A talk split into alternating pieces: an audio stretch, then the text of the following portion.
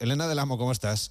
Muy buenos días. Hola, ¿qué tal? Muy buenos días. ¿Tú no habrás estado por casualidad en la bahía de Hudson viendo los osos? No, mira, y me apetece, estaba escuchando lo tengo pendiente, sí, sí, porque hay una zona también, de una, bueno, se juntan allí unos osos polares en una zona muy espectacular que empieza a congelarse las aguas por allí más cerca de, tierra firme y, bueno, pues es, un espectáculo, es un sitio que lo llaman la capital del oso polar y, tengo unas ganas locas. O sea que estaré pendiente a ver quién nos lo cuenta ese domingo. nosotros buscaremos a en fin, algún naturalista, alguien que realmente haya hecho ese viaje y nos lo pueda contar y compartirlo aquí con la gente viajera. Por cierto que los oyentes, si quieren, nos pueden pedir sus viajes o nos pueden contar sus experiencias. 699 46 4666 en formato nota de voz. 699 46 4666 y ahora te voy a hacer yo una petición y es que me lleves de viaje al Bajo Aragón. Queremos ir a disfrutar de la comarca del Matarraña que es un lugar excepcional que, hombre, te voy a pedir que me lleves otra vez porque, porque he tenido la suerte de estar varias veces, así que llévanos a esa a mí no me gusta mucho esto que le llaman la toscana española, pero bueno, comercialmente dicen que funciona, así que la, Comercial, toscana española. La toscana española, a mí tampoco me gusta. ¿eh? Es que Yo el prefiero llamarle el matarraña. Y en todo caso la toscana, decir el, el matarraño de... no, no, además tiene un nombre muy definitivo, ¿verdad? En honor al río que cruza por allí. Es una comarca, eh, como dices, del Bajo Aragón. Es una preciosidad, pero efectivamente eh, se parece a la toscana como un huevo una castaña. O sea, ¿tú te acuerdas de Maricruz Soriano o eres demasiado joven? Me acuerdo levemente levemente. Pues era una presentadora que tocaba el piano en la tele cuando algunos éramos niños y, parece que fue cosa de ella lo de bautizar el Matarraña como la toscana española o la toscana aragonesa, no sé bien cómo lo decía. Que nos perdone Maricruz Soriano si no es cierto o que nos llame si nos está oyendo. Pero vamos, yo estuve hace un par de semanas recorriendo toda esta comarca que realmente en los últimos tiempos se ha convertido en un secreto a voces y varias personas bastante fiables, o sea, de, turismo, de algún ayuntamiento, de hoteles. Yo mm, les iba preguntando a todos como una psicópata de dónde había salido aquello que, a mí me parece bastante surrealista y me aseguraron que fue cosa de Maricruz Soriano porque al parecer tiene allí con su marido, el exministro y exalcalde de Zaragoza, Juan Alberto Belloc, tienen una casa allí, en Valderrobres, que es el pueblo más bonito, o al menos el más conocido del Matarraña, y de ahí salió la cosa. Bueno, pues menudo piropo, ¿no? Eh, eso de parecerse a la toscana.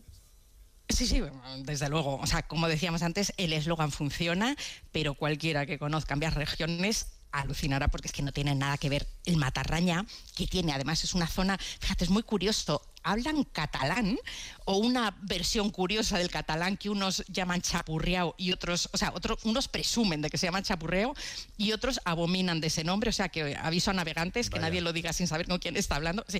pero luego se sienten muy aragoneses, tienen traducciones muy aragonesas, o sea, mm, nada que ver con el matarraña. Mm, tiene una naturaleza. He pasado algún verano por ahí y eh, cuando en los pueblos eh, llega alguien a vender, no sé, pues el pescado, la fruta o productos que vienen de fuera, por la megafonía que está instalada, suenan jotas aragonesas, o sea que no hay duda ninguna, ah, aunque hablen efectivamente del chapurreo el chapurreado que, en unos sitios se lo toma como un insulto y en otros sitios como un orgullo de aquí hablamos algo distinto. Pero es muy singular, o sea, tiene muchísima personalidad, como decimos, nada que ver con, con la toscana. O sea, tiene una naturaleza verdísima, unos pueblos preciosos, eh, pero ni de broma, todo hay que decirlo, no atesora la monumentalidad de, la toscana, que si no es la zona más visitada del planeta, pues ahí, ahí debe andar afortunada. O sea, no se parece para mal en unas cosas y para bien en otras, porque afortunadamente lo que tampoco verás, afortunadamente por el Matarraña, son los parkings para autobuses, las hordas de turistas que te esperan en la Toscana eh, en cualquier época del año. Por la mayor parte del Matarraña, sobre todo si puedes evitar los típicos festivos, que ahí sí las zonas más conocidas se llenan bastante, estarás realmente a solas disfrutando la comarca y eso con lo que nos movemos hoy todos tanto eh, es algo impagable. Pues nada, yo creo que a partir de ahora a la Toscana le voy a llamar em, el matarraña italiano y ya está. el matarraña italiano. la matarraña italiana y ya está. Bueno, para viajar bien y sin aglomeraciones ya no solo hay que elegir el destino, también hay que conocerlo, claro, y visitarlo. Elegimos unas fechas tranquilas, ya nos has dejado claro que cuando hay mucha fiesta, pues las peñas se reúnen sobre todo en estos pueblos del, del matarraña y disfrutan de sus días, que también hay que verlo y, creo que es original, pero para quien quiera esa tranquilidad, ese remanso de paz en el Matarraña, ¿por dónde empezamos? Pues mira, depende mm, de por dónde vengas, porque pues la yo, comarca yo vengo de Barcelona. O sea que tengo que ir por pues los ports de la selva, tengo que ir por los ports de la selva y llegar entonces a Aragón. Sí, bueno, y desde Barcelona, mira, tardáis dos horas y media, igual que desde Valencia, por ejemplo, como pilla en esa esquinita de Teruel que linda ya con Tarragona y Castellón, pues eso, mm, catalanes y valencianos son los que más lo visitan porque para una escapadita de, de, dos, tres días lo tienen muy a mano. Los que estamos, por ejemplo, en Madrid, ya mm, pues yo tardé cuatro horas y pico, ahí sí que conviene cogerse algún día más de vacaciones porque, mm, pues porque la comarca tiene sobre todo mucho que disfrutar hay, como decíamos, pueblos muy monumentales, para empezar, como el que mencionábamos de Valderrobres, que tiene un casco viejo maravillosamente conservado a los pies del castillo. Y para arrancar la escapada yo recomendaría no perderse su centro de interpretación. Mira, yo no soy muy dada a este tipo de inventos así artificiales, pero este es muy práctico porque te dan muchas pistas para luego meterle mano a la comarca y organizar la ruta. Allí tienes unos paneles sobre todo y unas mapas Em, que te ayudan a, elegir por dónde tirar. Tienes la ruta del gótico, la ruta renacentista, la del barroco. Todos estos estilos confluyen por sus pueblos que tienen unos caserones, bueno, tú ya lo conociste, preciosos de piedra, de sillería en general, muy bien conservados, unas iglesias a veces grandes como catedrales y unos ayuntamientos que a mí es casi lo que más me sorprendió, también descomunales para unos pueblos tan pequeños y allí me contaban que la sociedad civil del 17 y el 18, que fueron allí unos siglos de bastante esplendor gracias a la agricultura, sobre todo el cultivo del olivo, que están por todas partes, pues la sociedad civil no quería que el poder fuera todo de los obispos, le pertenecían unos al de Tortosa, otros al de Zaragoza, porque era un poco tierra de nadie, entonces, eh, que si los obispos les levantaban una iglesia enorme, pues los ciudadanos más pudientes levantaban un ayuntamiento aún más imponente para desmarcarse. Y así, entre el pique de unos y otros, quedaron unos edificios de impresión, porque realmente impresiona en pueblos, como digo, bastante pequeños, eh, ver estos ayuntamientos desmesurados por los que me contaban que sus habitantes se empeñaban durante generaciones, porque claro, construir entre no demasiada gente, aunque tenían más habitantes que hoy en día, mm, construirlos costaba un riñón y claro, se endeudaban hasta las cejas eh, para pagar su construcción. Y lo puedes comprobar un poco por todo el Matarraña, desde mm, hablábamos de Valderrobres, pero mm, Calaceite, que amén de otra preciosidad, pues es el segundo pueblo mm, en tamaño del Matarraña y luego miniaturas deliciosas y bastante menos visitadas, a tomar nota como Rafales, como Cretas, como la Fresneda, como la Villita Diminuta de Lledó. Y, lugares donde, por cierto, uno puede ir a visitar cárceles medievales que todavía se conservan, Elena. Bueno, casi cada pueblo de los mencionados y de otros que, que también hay casi cada pueblo tiene su cárcel medieval, son calabozos bastante espeluznantes, a incluir una ruta que de hecho por el Matarraña hay una ruta para los que quieran atarse a ver solo cárceles, pero bueno, muchas están abiertas todo el tiempo al público y otras no, o sea que es importante tomar nota en todo el Matarraña. Esto funciona también para las iglesias, para los ayuntamientos, para los principales monumentos.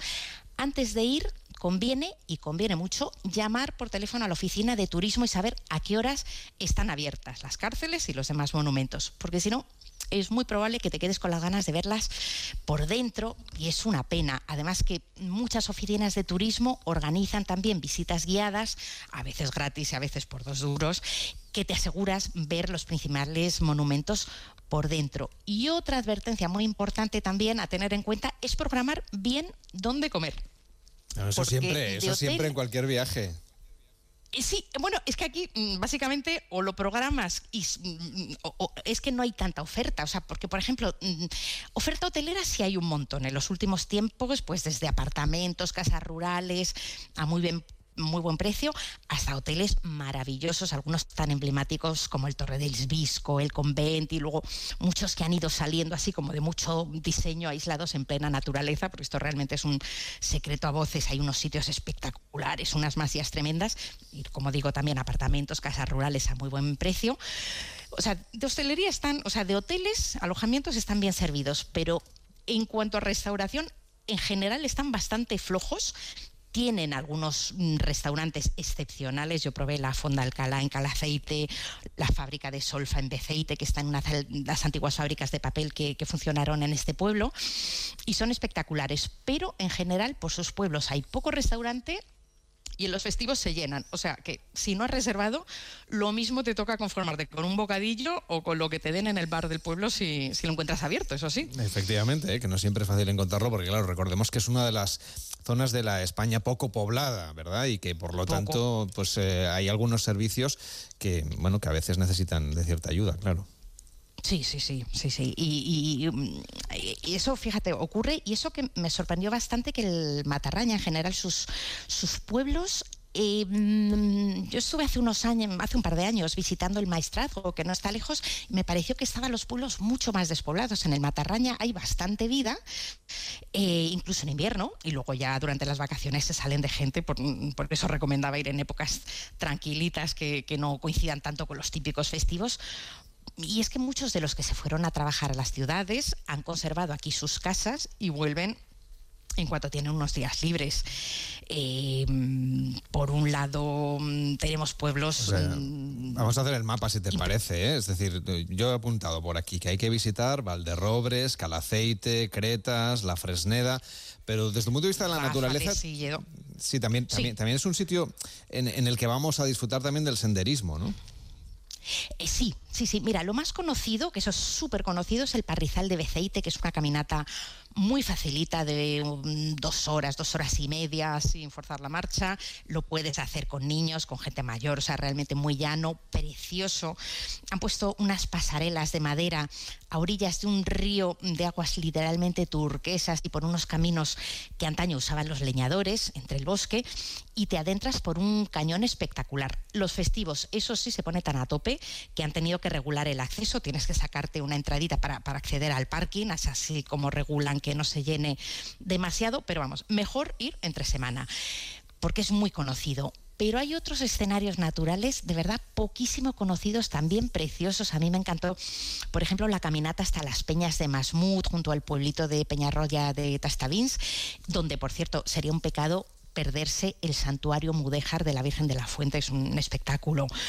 O, por ejemplo, te puedes llegar a pie o en bici a través de igual unas pistas forestales con las que no te cruzas con ni un alma, hasta el convento, un convento abandonado del siglo XVIII, el de la Virgen de Gracia, que se levanta de verdad como una aparición fantasmal en mitad del bosque, son unas ruinas bucólicas maravillosas, bastante cerca del pueblito precioso, la Fresneda.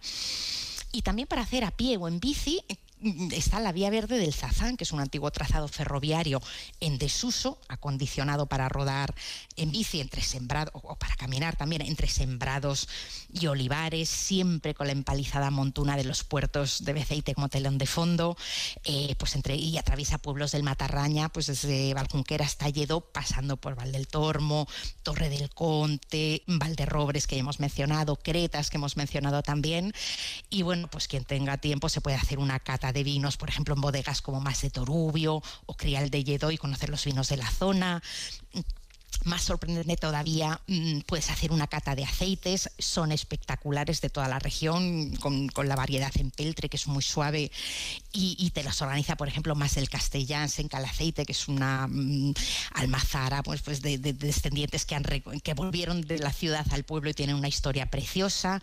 Y bueno, no he mencionado la barbaridad de yacimientos íberos que tienes por toda la comarca y que solo por ver el atardecer de San Antonio en las afueras de Calaceite, pues ya merece la pena la escapada al, Matarraña. Pues yo me lo apunto ya para volver al Matarraña en cuanto pueda. Gracias Elena y un fuerte abrazo, cuídate mucho. Otra para vosotros, claro que sí.